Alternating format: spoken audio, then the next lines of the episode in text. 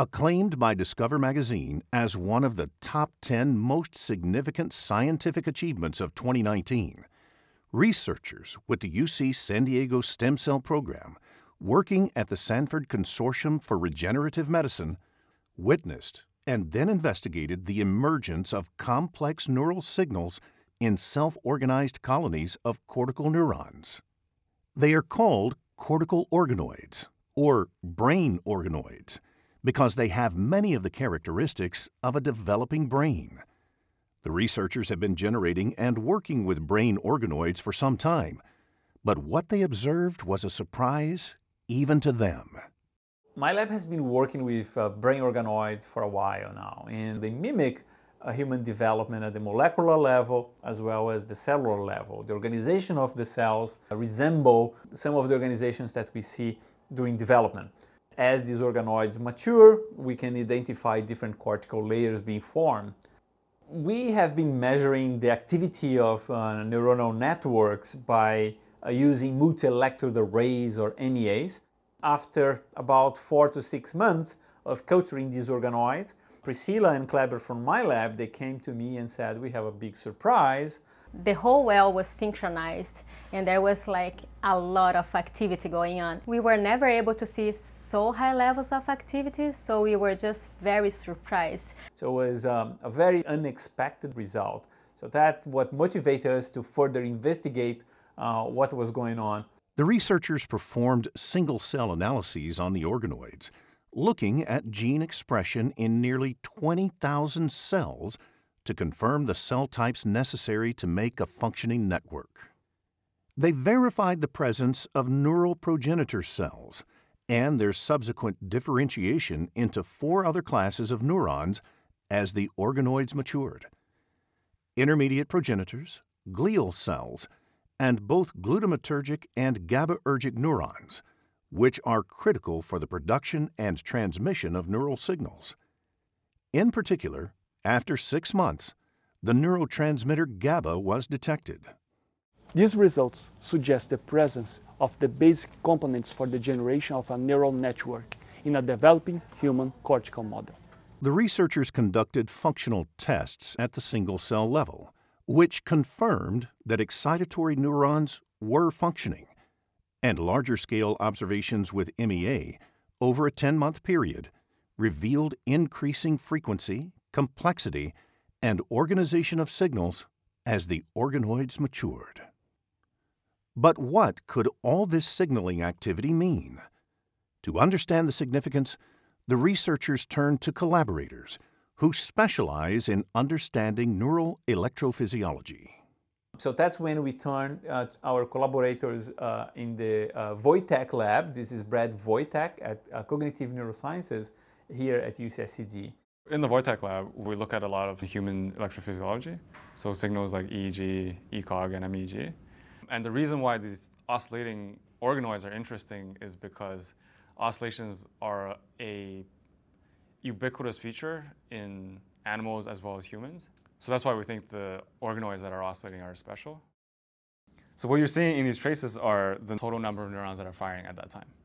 A higher peak means there are more neurons or more action potentials that are emitted. At six weeks, the neurons don't really synchronize. They fire sparsely and randomly. Starting at two months, they start to synchronize in these burst events. They have these periods where all the neurons in the network activate at the same time. Starting at four months, they spike really quickly once, and then they spike again within a couple hundred milliseconds.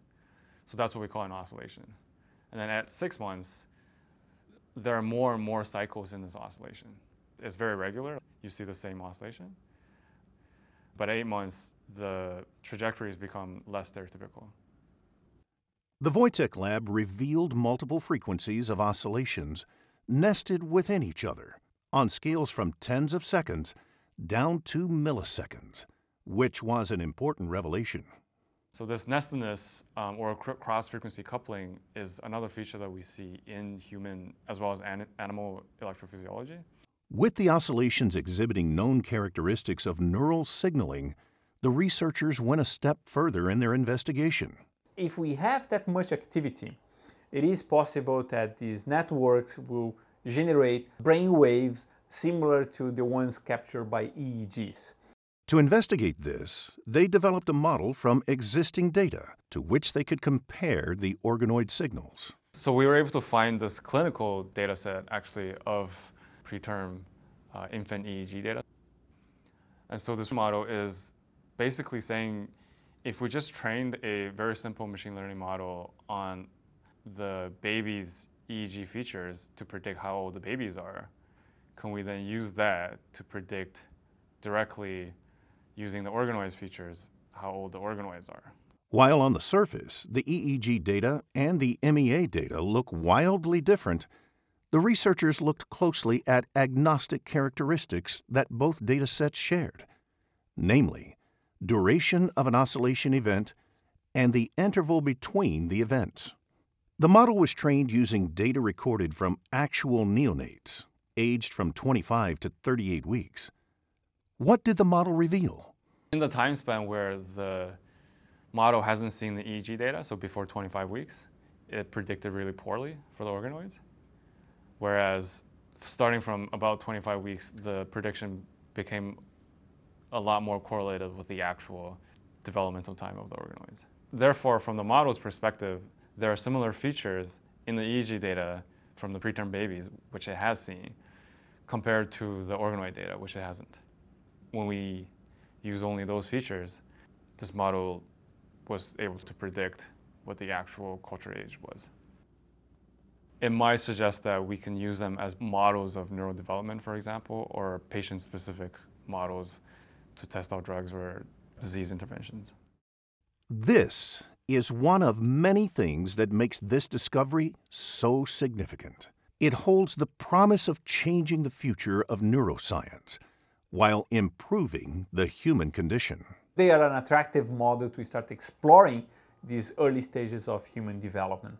There are several neurological conditions uh, and psychiatric conditions where the problem relies on network. For example, autism, where the genes that are implicated in autism actually are very active in these very early stages of fetal uh, brain development. These are conditions that affect millions of people in the entire world. So having a model is instrumental if you want to create better quality of life for these individuals.